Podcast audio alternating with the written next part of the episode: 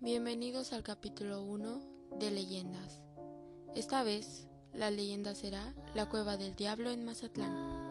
Entre los atractivos de la ciudad de Mazatlán, Sinaloa, destacan sus playas paradisíacas, antiguas construcciones y otros lugares más. Sin embargo, hay un lugar muy especial que cientos de turistas quieren visitar, y no es por su belleza, sino por su leyenda sombría que lo ha rodeado por más de 200 años. Ese destino turístico se llama la Cueva del Diablo. La cueva está ubicada cerca de la glorieta Sánchez Tabuada. Se dice que han existido tantas muertes y desapariciones que por eso en la actualidad no se puede pasar, ya que las autoridades colocaron una reja roja con candado. Una de las historias más aterradoras empieza con un derrumbe que dejó al descubierto la cueva, por lo que unos exploradores decidieron buscar qué es lo que había dentro, pero, lamentablemente, la curiosidad mató al gato y aquellas personas ya no salieron.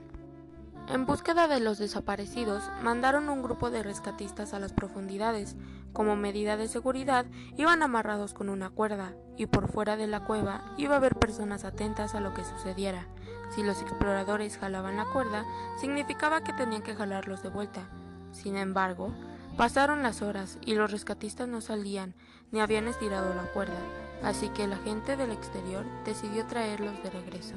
Cuando terminaron de jalar la cuerda, todos los testigos que esperaban a los rescatistas se quedaron helados, pues sus compañeros estaban muertos.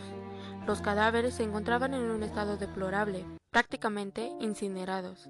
Y así como murieron estos grupos de exploradores, se encuentran historias de muchos más que entran por diversión o en búsqueda de un tesoro, pero no vuelven a salir nunca más. Visitar la cueva de noche es espeluznante, pues la cueva se encuentra iluminada de rojo, la escenografía perfecta para encontrarse con el diablo. ¿Te atreverías a ir?